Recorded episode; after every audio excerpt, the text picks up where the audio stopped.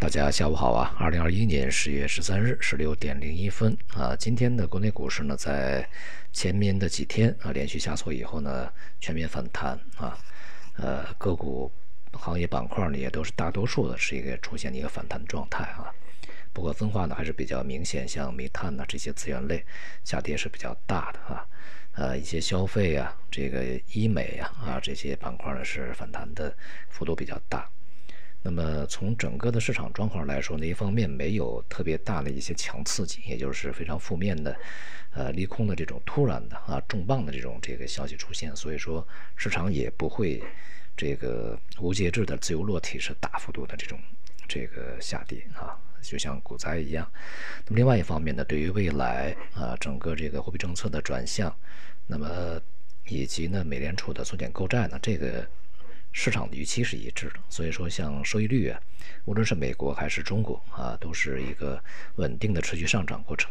那么虽然说在这几个交易日出现了一定的区间的整理啊，但是反弹的这个相对的强势没有改变啊。再加上美联储的首位官员强调呢，这个缩减购债的计划不会变啊，因此呢，市场的预期啊，在这点上来来看，已经趋于一致，不会有太大的分歧啊。那么从经济方面呢，中国今天也是公布了这个九月份的新出口数据啊，其中出口数据呢是比预期的好一些啊，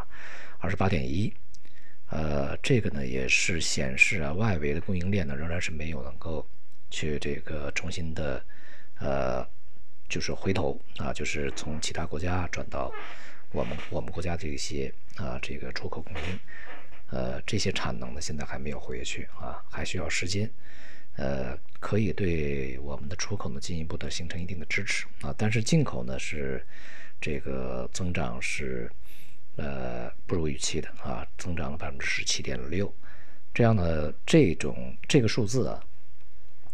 它是在呃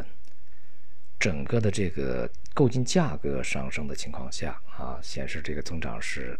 呃幅度是这个增速是下降的。也就是说，这段时间像一些大宗商品啊，呃，这个别管原油啊、铁啊、什么铜啊这些啊，农产品、啊工业品，它都是价格这个处在一个高位啊。但是在这样的一个情况下，是进口下降，那么显示啊，我们内需呢还是不振啊，内需呢出现这个持续的一个走软的状态。进出口的情况呢，这个将随着未来整个全球疫情的发展。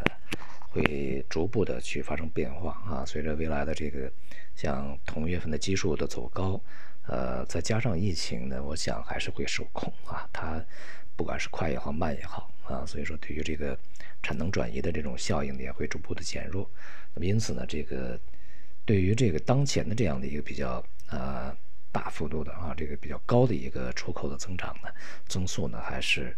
它难以呃长久的持续下去啊。不过在这个过程中，也是显示出，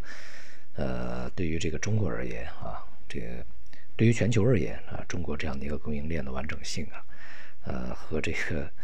呃生产呐这个稳定性呢，呃，确实还是其他经济体很难比拟的啊。总体来说呢，这个股市啊，在经过了这段时间的大幅调整以后啊，预计呢在接下来啊。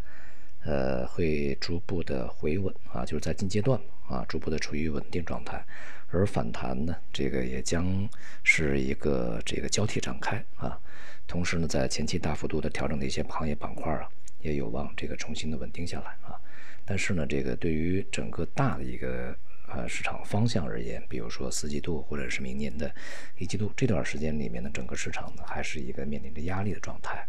呃，所以说呢，在接下来的时间里面啊，这个对于行业板块呢，还是要精挑细选。这个或者说呢，去在年底之前，呃，谨慎的去进行参与啊。市场越来越不稳定，那么同时呢，在这个呃进入十月份以后啊，啊，像季度的业绩呃也该这个陆续公布啊，因此呢，市场也会对业绩这方面更加注意啊，开始炒业绩的一种。这个状态啊，因此呢，对于市场的一个快速的轮动啊，呃，因为业绩的一些这个信息啊所造成的大起大落呢，也要去做好准备啊。好，今天就到这里，谢谢大家。